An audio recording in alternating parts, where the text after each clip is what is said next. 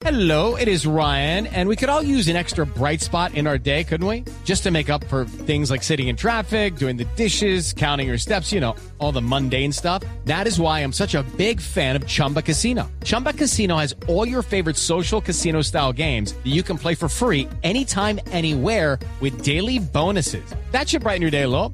Actually, a lot. So sign up now at chumbacasino.com. That's chumbacasino.com. No purchase necessary. BGW. Void were prohibited by law. See terms and conditions. 18 plus. En el barrio Los Calamares, en el suroriente de Cartagena, fue asesinado por sicarios un entrenador de la Liga de Fútbol de Bolívar, identificado como Wilson Hurtado, después de cobrar su mensualidad. Así lo confirmó el coronel Wilson González, comandante operativo de la Policía de Cartagena.